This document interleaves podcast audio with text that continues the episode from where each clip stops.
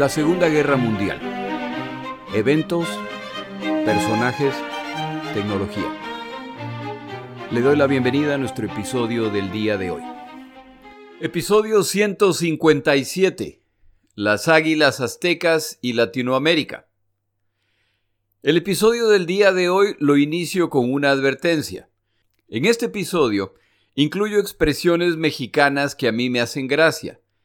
En el pasado he hecho algo similar. En algún episodio llamé a mis oyentes alcahuetes, expresión que en mi país no tiene una connotación ofensiva, es un insulto inocente.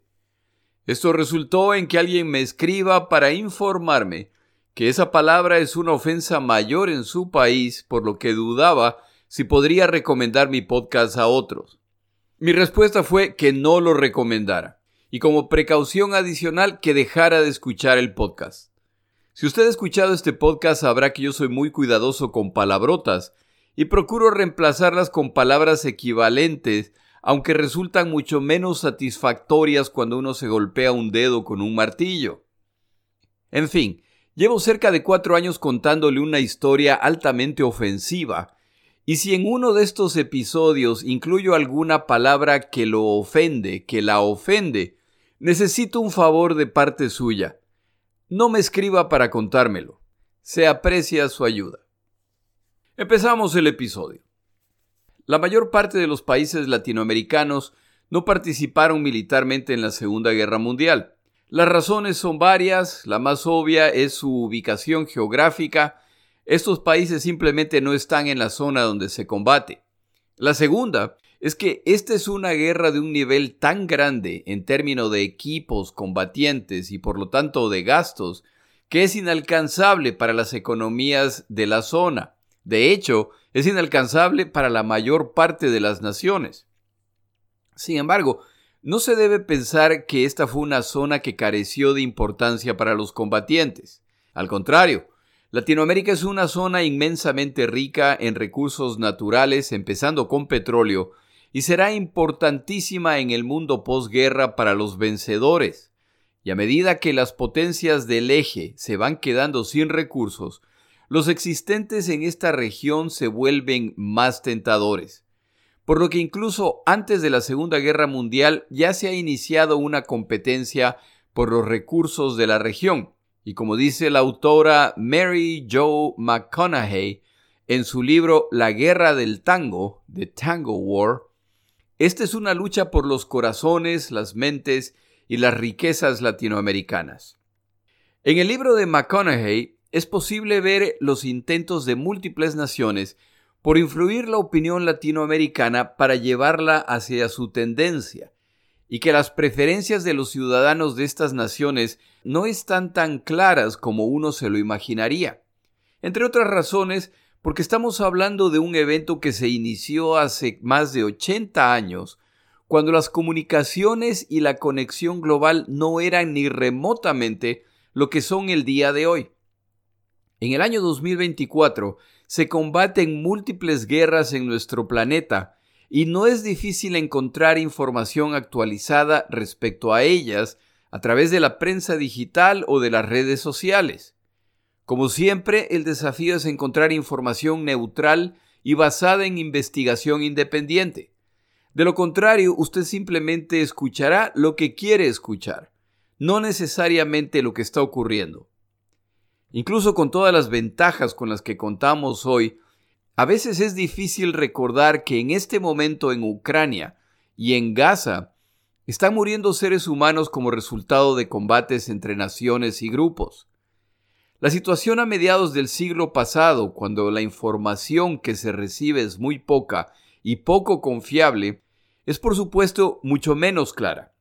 La Segunda Guerra Mundial en Latinoamérica me refiero específicamente al ciudadano común, fue un evento visto como distante y entre naciones que poco tienen que ver con ellos. A pesar de que hubo intentos, como ya lo dije, muy concretos de los bandos para ganar la alianza o al menos la simpatía latinoamericana. Por otro lado, y sin tener evidencia concreta al respecto, me atrevo a decir, basado en conversaciones con parientes, que la Alianza del Ciudadano Común Latinoamericano no estaba muy clara y que las simpatías por nazis o por Hitler no eran tan extrañas al ver a este personaje como alguien que se planta ante estadounidenses y soviéticos buscando un futuro mejor para su nación. Es importante además tener en cuenta que solo luego del final de la Segunda Guerra Mundial se conocerán las atrocidades cometidas por los alemanes. Es solo entonces cuando se aprecia la verdadera proporción de esta guerra masiva y el nivel de destrucción y muerte resultantes. Pero hay dos naciones latinoamericanas para las cuales la Segunda Guerra Mundial no es una cuestión filosófica o de simpatías. Me refiero a Brasil y a México. Para ellos, esta guerra es un evento real que los impacta. En el caso mexicano, del brasilero hablaremos en otro momento, cuando el Japón ataca Pearl Harbor iniciando el involucramiento estadounidense y Hitler declara la guerra a los estadounidenses unos días más tarde, los comandantes de submarinos alemanes finalmente reciben lo que vienen solicitando desde hace meses, la autorización para atacar embarcaciones estadounidenses. No solo la marina mercante que lleva productos a Gran Bretaña, sino a los buques de guerra estadounidenses que a veces los hostigan. Ahora ya pueden libremente moverse en la costa atlántica del continente americano y como se ha relatado en otro episodio, los estadounidenses no están preparados para este cambio y se desata un desastre en su costa, el cual se intenta ocultar a la opinión pública. El ingreso de los Estados Unidos de América a la guerra acerca a dos vecinos que comparten una historia muy complicada. El poderoso vecino del norte, a través de la historia, no ha vacilado en agredir a su vecino del sur, México, en la disputa por los territorios que éstos le han quitado a España a través de la independencia. Luego de ir poco a poco poblando el territorio de Texas a través de la emigración autorizada por los mexicanos, los ocupantes blancos de Texas, que han crecido muchísimo en número, alegando maltrato a su población, deciden independizarse de México, lo que por supuesto desata una guerra. Los habitantes blancos de Texas salen victoriosos. En 1836 nace la nación independiente de Texas. Más tarde, los tejanos votarán y decidirán sumarse a los Estados Unidos de América. Es por esta razón que el estado de Texas se lo llama el de la estrella solitaria, y es el único estado autorizado a izar la bandera tejana al mismo nivel que el estadounidense. También en los Estados Unidos no tarda mucho en propagarse la ideología llamada destino manifiesto, la creencia de los estadounidenses de que es manifiesto que la voluntad de Dios es que ellos se expandan en Norteamérica y se transformen en una potencia continental que llevará libertad al mundo. Es decir, que las rarezas religiosas, como las de los japoneses en la época de la Segunda Guerra Mundial, no son exclusivas de ninguna nación. Solo hay que tener la fuerza para imponerlas a otros y si es en nombre de Dios, mejor todavía. No necesito decir que la historia está llena de este tipo de eventos bien intencionados y sospechosos. Esta convicción del destino manifiesto en la mente de los estadounidenses los autoriza a despojar a los indígenas que habitan las praderas de sus tierras y a internarlos en reservaciones a medida que se expanden. De paso, como lo he mencionado en otro caso, cuando Hitler pensaba en sus campos de concentración y en sus guetos, el ejemplo al que él hacía referencia son a las reservaciones que tenían los estadounidenses en su territorio. El mayor obstáculo que tienen los estadounidenses para transformarse en una nación de costa a costa en el continente es México. Tras algunos intentos de comprar los territorios norteños de México, ofertas que los mexicanos rechazan, en 1847 los estadounidenses se inventan una guerra en la que atacan a México y los derrotan tan claramente que llegan incluso al Palacio Nacional en la Ciudad de México. Con la pistola en la cabeza, los mexicanos, al mejor estilo de las películas de mafia, acceden a vender los territorios apetecidos por los estadounidenses y México pierde la mitad de su territorio, por lo que hoy es posible visitar estados estadounidenses como California, Nuevo México, ciudades como Los Ángeles, San Francisco y tantas otras con los nombres en español. Esta es sin duda la mayor agresión estadounidense contra México, pero no es la única. A la agresión militar estadounidense se suma el dominio económico, y México se desarrolla a la sombra de su vecino. Por supuesto, México también tiene sus propios problemas. No es difícil imaginar que la población mexicana no era particularmente simpatizante de su vecino al norte. Creo que sería inocente decir que el ataque japonés a Pearl Harbor fue visto por la sociedad mexicana en general como una tragedia. Tal vez esto simplemente indica que a lo mejor es hora de que les toque a los gringos. Por otro lado, también juega un papel las simpatías latinoamericanas hacia la comunista Unión Soviética o el movimiento nazi que Hitler inicia en Alemania, que a lo mejor traerán consigo un cambio del orden internacional sin el dominio de los de siempre. Una vez más es importante recordar que lo que Hitler y los nazis hicieron durante la Segunda Guerra Mundial lo sabemos hoy, 80 años después de los eventos, a mediados del siglo pasado, lo que llegaban eran noticias vagas de los eventos principales.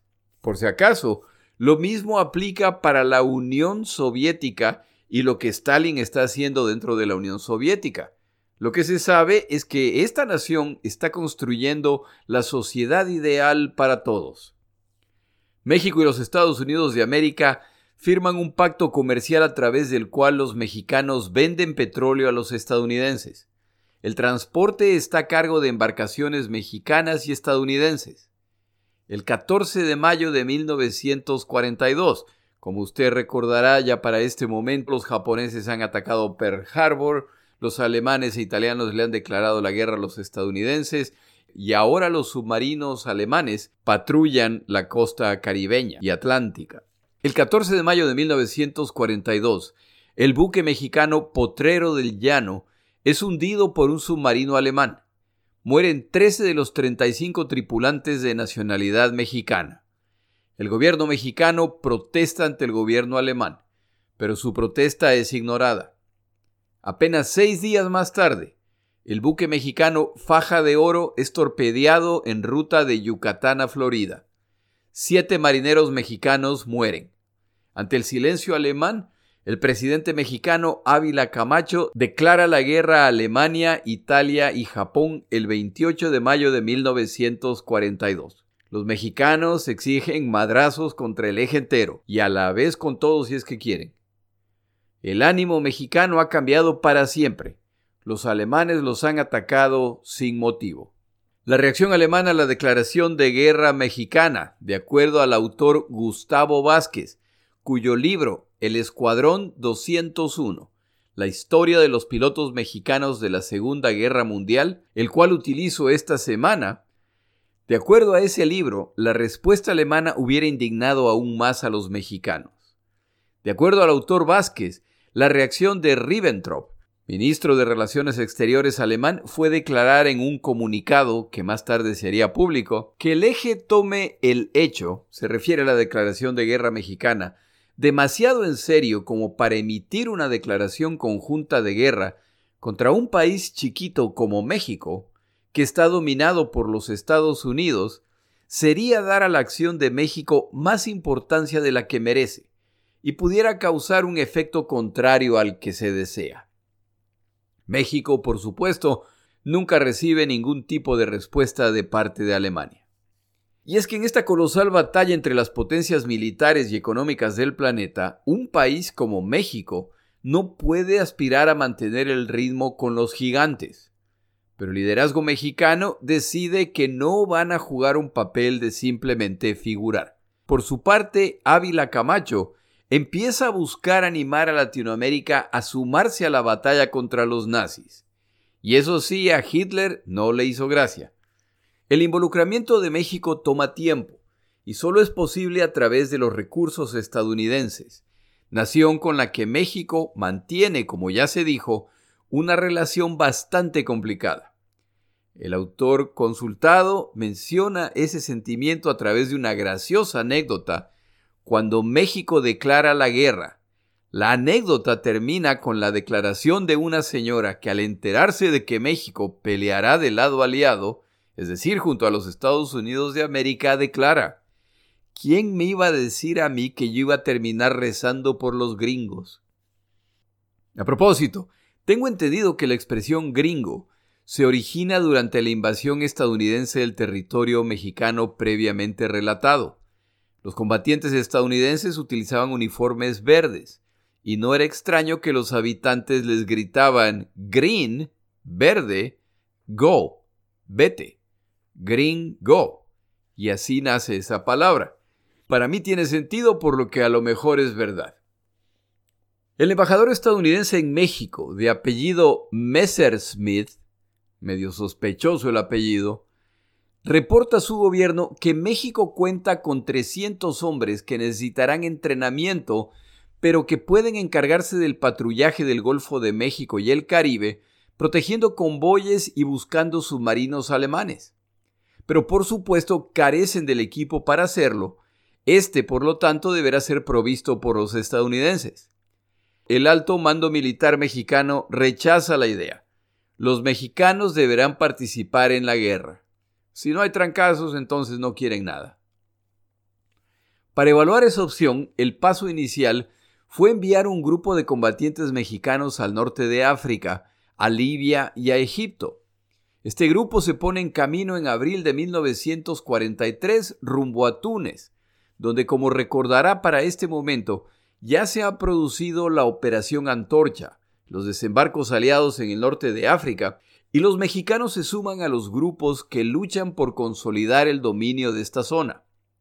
El coronel Antonio Cárdenas Rodríguez participa en misiones de bombardeos del territorio italiano. En cierto momento, el famoso James Doolittle le manda una carta agradeciéndole por su participación. Concluida la misión, estos combatientes mexicanos regresan a México donde se los recibe con orgullo.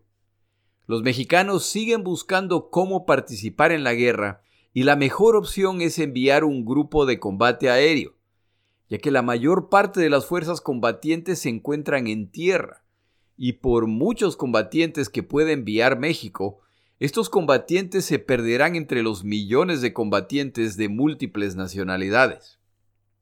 Es cuestión de ver cuál será la mejor opción para que México envíe combatientes. En este punto tomamos una pausa.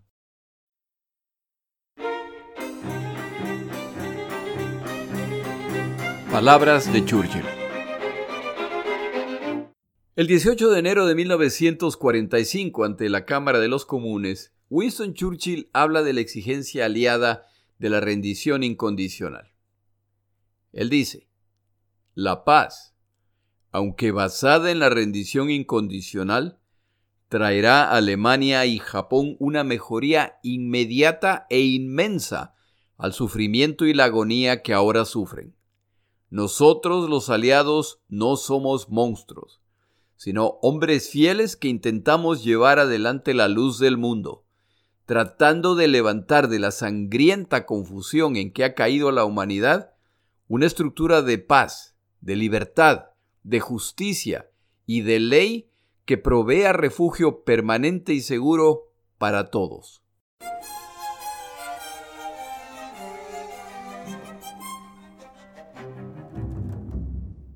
El embajador Messersmith, sigue sospechoso el apellido, vuelve a intentar en 1944 y convence a Roosevelt de que los mexicanos participen con entre uno y tres escuadrones de combate aéreo.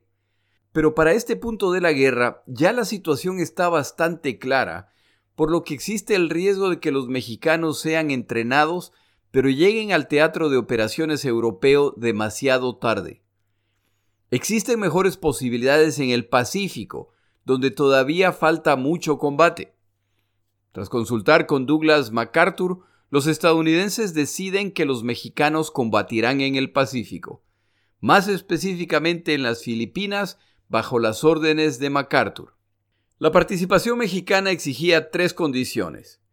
Los miembros de este equipo de combate no portarían insignias estadounidenses, que solo recibirían órdenes de un comandante mexicano y que están sujetos solamente a la ley marcial mexicana.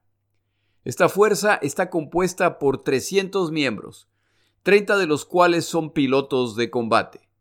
El resto son meteorólogos, médicos, mecánicos, operadores de radio, cocineros y dibujantes. En 1944 se inicia el reclutamiento y la competencia es feroz. Buena parte de los seleccionados son de clase media alta, pero se procura dar oportunidad a individuos de todos los niveles. Los seleccionados provienen de la Ciudad de México, de Guadalajara, pero también de muchos pueblos pequeños. El listado incluye a Manuel Alcántar Torres, mexicano que combatió en Casablanca y Sicilia bajo el ejército estadounidense y que al enterarse de esta oportunidad solicita la baja para regresar a México y sumarse a este equipo. Incluye además Reinaldo Pérez Gallardo, de San Luis Potosí e hijo de un gobernador. Miguel Moreno Arreola, huérfano y criado por un sacerdote. Fortino González Gudiño, quien trabajaba en una armería de las Fuerzas Armadas. La mayor parte de los pilotos seleccionados pertenecían al Escuadrón de Combate 201 de la Fuerza Aérea Mexicana, más miembros de otros escuadrones y divisiones militares.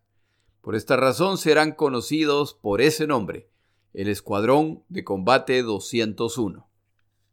En julio de 1944, los integrantes del escuadrón se ponen en camino hacia los Estados Unidos de América en medio del secreto absoluto respecto a cuál será su misión.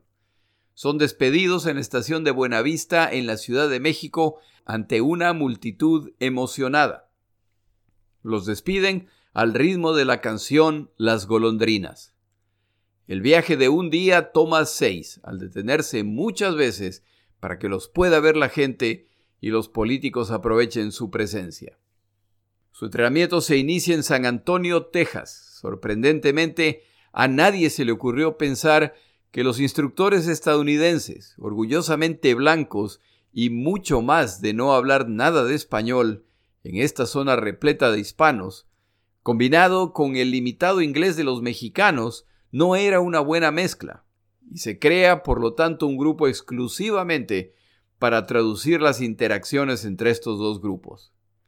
A medida que avanza el entrenamiento son divididos entre Texas, Ohio y California. Algunos de los pilotos son enviados a California para aprender a volar el A-24B Banshee, avión de ataque a tierra.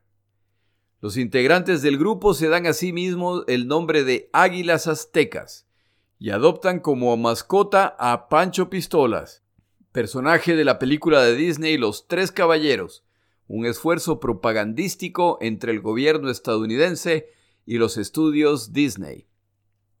A finales de 1944, el escuadrón recibe los aviones en los cuales combatirán. Son los P-47, verdaderos tanques de guerra voladores que para esos momentos están causando pánico en los combates en Europa con su impresionante poder de fuego y su durabilidad. Los mexicanos ven a las poderosas máquinas aterrizar y saben que son para ellos. Se acercan al detenerse los aviones y para su sorpresa son piloteados por mujeres rubias. No vaya a pensar que es una película de Pedro Infante. Esta práctica de que eran mujeres las que trasladaban los aviones de pista a pista o de la fábrica a las pistas era común en los Estados Unidos y en Gran Bretaña. De hecho, Parte del entrenamiento que recibieron los mexicanos, de acuerdo al autor Vázquez, estuvo a cargo de mujeres, dada la ocasional apatía de algunos instructores estadounidenses. Los mexicanos reciben 120 horas de entrenamiento para realizar distintas misiones. Combate aéreo, escolta naval, bombardeo en picada y ataques navales. Bautizan a sus aviones como los jarros, por la forma del fuselaje. Sus pilotos y sus cuadrillas se sienten listos para combatir, pero sienten nuevamente la preocupación de que para finales de 1944 la impresión general, como se ha mencionado en otros episodios, es que la guerra en Europa está por terminar Y como quienes atacaron a los navíos mexicanos fueron alemanes, los mexicanos asumen que serán enviados a combatir contra ellos. Y es posible que esta guerra termine antes de que estén listos. Esta sensación de que a lo mejor se les escapará la guerra se incrementa, ya que el entrenamiento que debía terminar en noviembre se extiende hasta febrero de 1945. Y para ese momento ya está claro que Alemania pronto tendrá que capitular. Durante la espera se produce una tragedia cuando el piloto Crisóforo Salido, quien intenta despegar, no se da cuenta de que está en una pista paralela secundaria que es más corta. Y cuando finalmente cae en cuenta es demasiado tarde, y como había llovido, al final de la pista lo espera un lodazal en que el avión se atasca y a esa velocidad el piloto muere por el impacto dentro de la cabina. Las águilas aztecas han sufrido su primera baja. Con excepción de dos pilotos, todos los pilotos mexicanos aprueban y son autorizados a volar en combate el P-47 Thunderbolt. Se destacan Raúl García, Radamés Gaxiola y Carlos Varela. El Escuadrón Mexicano 201 se gradúa en febrero de 1945 con la presencia del subsecretario de Defensa mexicano. El 8 de abril de 1945, los 300 miembros de este escuadrón zarpan desde San Francisco junto con combatientes estadounidenses destinados a las Filipinas. La travesía toma 33 días entre el temor de ataques de submarinos y el aburrimiento. Un mexicano emprendedor llamado Fernando Nava había comprado una vitrola y durante la travesía la renta a 5 dólares la hora. Al llegar a su destino ya cuenta con una pequeña fortuna de 400 dólares. Finalmente llegan a Manila, que ya está bajo control estadounidense, el primero de mayo de 1945. Como se ha relatado en otros episodios, con Manila liberada por los estadounidenses, los combatientes japoneses se han internado en la selva para continuar los combates desde ahí. Por lo que esta batalla está muy lejos de terminar, y la misión ahora es identificar y atacar las posiciones japonesas en la selva filipina. Al ingresar al puerto de Manila pueden ver los cascos semi-hundidos de las embarcaciones y la destrucción en el puerto. Al acercarse temen que se desaten disparos en medio de esta situación aparentemente confusa. Mientras bajan de la embarcación son emboscados por una china poblana que los ha venido a recibir. La chiquilla es Conchita Carmelo, hija del cónsul honorario de México en las Filipinas. Los filipinos quieren recibir a los mexicanos con honores, por lo que han traído una banda militar para que toque el himno nacional mexicano. Los que llegan ya están listos para cantar el Mexicanos al grito de guerra, pero se consuelan cantando el Prestos estad a combatir, oíd llamar suena el clarín. La banda ha confundido las partituras y tocan la marcha de Zacatecas. Los mexicanos son enviados al campamento de Clark Field, recientemente liberado por los estadounidenses. El 2 de mayo de 1945 se iza el tricolor mexicano en las Filipinas. Su zona en el campamento está separada de la de los estadounidenses y poco a poco tienen que ir mejorándola, ya que por su cercanía a la selva está llena de sorpresas. Organizan sus tiendas y en un punto clave ponen un letrero con una flecha que anuncia hacia el Zócalo, 10.000 kilómetros. Este grupo se lleva muy bien con los filipinos, que comparten el gusto por el mango, el plátano, los frijoles. Los mexicanos apoyan a la economía local comiendo buenas cantidades de estos productos y al rato se vuelven los favoritos de los filipinos. Para este momento la guerra en Europa, que no ha concluido oficialmente, está prácticamente concluida y el temor es que cada vez está más claro que los japoneses ya están derrotados militarmente los mexicanos podrían después de todo perderse la guerra si no entran en combate pronto. El teniente Alfonso Garza pide que se les permita entrar en combate inmediatamente. Pero esta petición es denegada. Deben completar el curso teórico y práctico de ataque que incluía información respecto al clima en esta zona del planeta, orientación, rescate marino, escape y evasión. Después de todo, van a sobrevolar y atacar zonas ocupadas por los japoneses. Finalmente reciben la autorización para iniciar operaciones el 17 de mayo, y los objetivos no faltan. Hay alrededor de 200.000 combatientes japoneses en las islas Filipinas, así como en las múltiples islas del Pacífico. En la primera misión era común que los escuadrones nuevos no volaban juntos. Se asignaban miembros del escuadrón nuevo a otros escuadrones para que se familiaricen con el aparato y las tácticas. Lo mismo se hace con las águilas aztecas. Durante la misión, el piloto Reinaldo Gallardo ametralla una posición japonesa y al ver las explosiones que indican el éxito de su ataque, se lanza hacia arriba haciendo remolinos en un festejo muy vistoso pero también muy peligroso. En la radio se escucha a un aviador estadounidense decir en inglés Pinchek Mexicanic Location, que creo que se traduce al español como esa maniobra fue insegura. A Gallardo no le agrada el comentario y se cita en tierra con el insolente. Al aterrizar, Gallardo, uno de los más pequeños del grupo, se encuentra ante un colorado de un metro ochenta y tres y noventa kilos. El estadounidense sonríe y pregunta si todavía quiere pelear. Gallardo exige que lo agarren o lo mata. Brevemente se agarran a trompadas estos dos, nadie sale lastimado y se rompe el hielo entre mexicanos y estadounidenses. Para finales de mayo ya vuelan su primera misión independiente.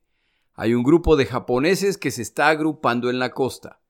Se envía la información al capitán Radamés Gaxiola para que se preparen. Despegan a las 8 de la mañana en apoyo a las fuerzas aliadas que avanzan en tierra. Al llegar al sector, tropas en tierra los dirigen al punto que deben atacar. Completan su misión exitosamente a pesar del fuego antiaéreo japonés y regresan a la pista Clark. En México se publican los detalles de su primera misión. A los pocos días sufren su primera baja en combate cuando un grupo de cuatro pilotos, Carlos Garduño, Fausto Vega, Miguel Moreno y Praxedis López, atacan un objetivo. Los japoneses han creado una posición de ataque entre defensas naturales que parecen ser infranqueables. Los mexicanos sugieren un ataque en picada como la única opción. Se aprueba el ataque a pesar de su claro riesgo y los aviadores mexicanos atacarán en pares.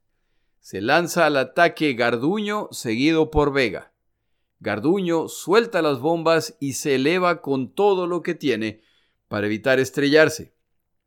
En este tipo de maniobra la fuerza gravitacional es tal que se produce una ceguera temporal conocida como blackout en que el piloto podría incluso llegar a desmayarse. Al elevarse y finalmente salir del blackout, Garduño ve otro avión detrás de él, pero no es Vega. El piloto detrás de él le hace una señal para que conecte su radio y al hacerlo, se le comunica que Vega fue derribado durante el ataque. Parece ser que la causa de esta baja ha sido disputada a través de los años. Dos días más tarde, otro piloto, José Espinosa, muere al despegar en un avión recién reparado. Apenas se ha separado del piso y el avión pierde potencia. Por procedimiento, lo que Espinosa debe hacer es intentar un aterrizaje forzoso inmediatamente pero la zona al final de la pista está cubierta de tiendas de campaña estadounidenses. Espinosa opta por un giro a la derecha y se estrella. Se reconoce el heroísmo de su acción. Para junio la violencia de la campaña en la selva se incrementa y los estadounidenses siguen avanzando buscando encontrar las concentraciones japonesas. Buscan en particular a Tomoyuki Yamashita, comandante japonés en la isla se sigue la práctica previamente descrita. Los que avanzan en tierra identifican una zona a ser atacada y piden apoyo aéreo. Los mexicanos atacan en fila, en picada, descargando sus ametralladoras y soltando las bombas al llegar al punto. El siguiente aviador repite el ejercicio, hasta que todos sobrevuelan el objetivo.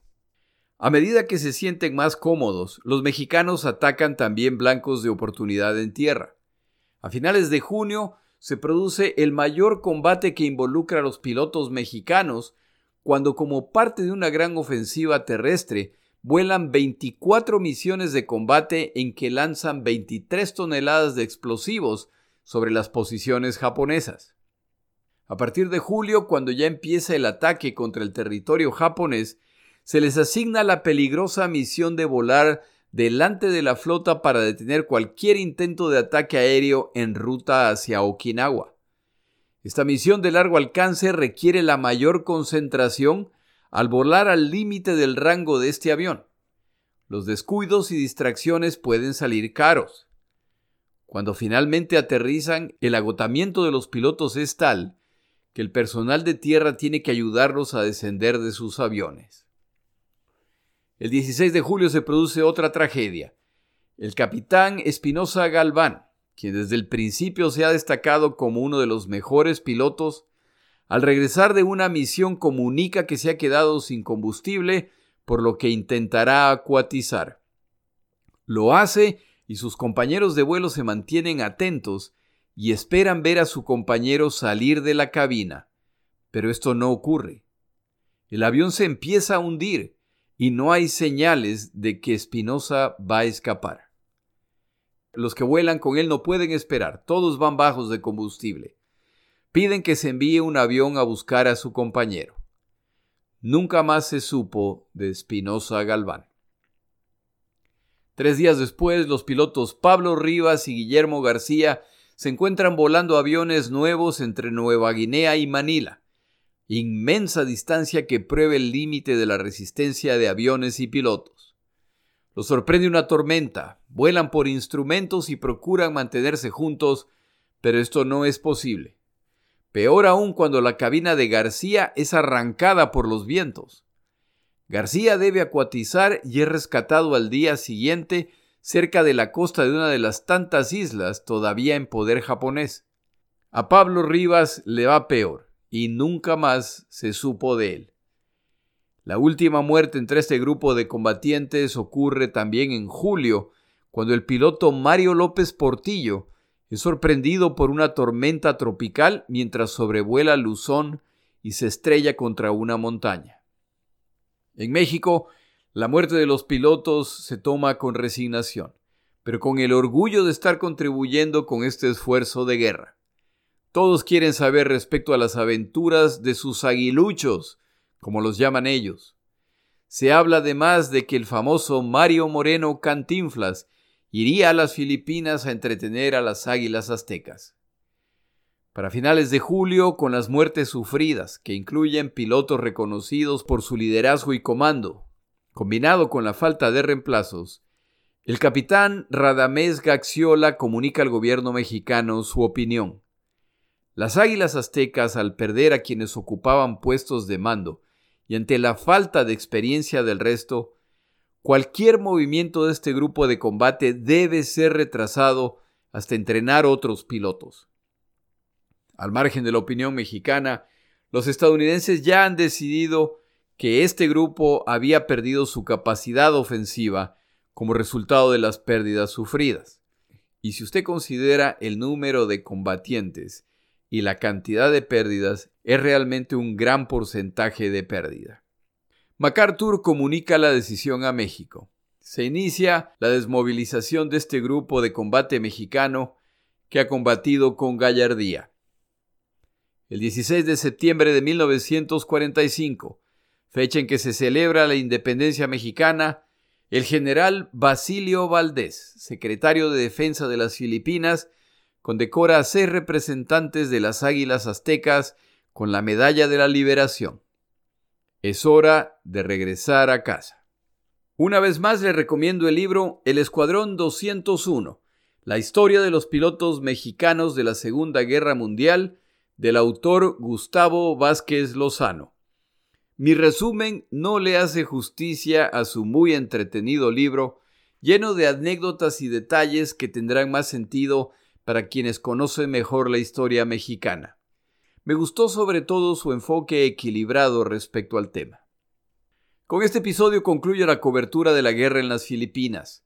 Ya se acerca el final de la guerra y las tropas japonesas en las Filipinas no capitularán sino solo hasta que el Japón capitula, por lo que la destrucción y muerte continúa a lo largo y a lo ancho del Pacífico. La próxima semana hablamos de los bombardeos estadounidenses del territorio japonés. Las superfortalezas B-29 están listas para entrar en acción sobre el territorio japonés, desatando una violencia difícil de imaginar para el pueblo japonés. Mi nombre es Jorge Rodríguez. Gracias por acompañarme. Para información adicional respecto a este episodio, las notas de este podcast, que incluyen la narración de este episodio, así como acceso a resúmenes, videos, documentales y materiales adicionales gratuitos disponibles en el Internet, por favor vaya a Amazon y busque el libro La Segunda Guerra Mundial, Eventos, Personajes, Tecnología.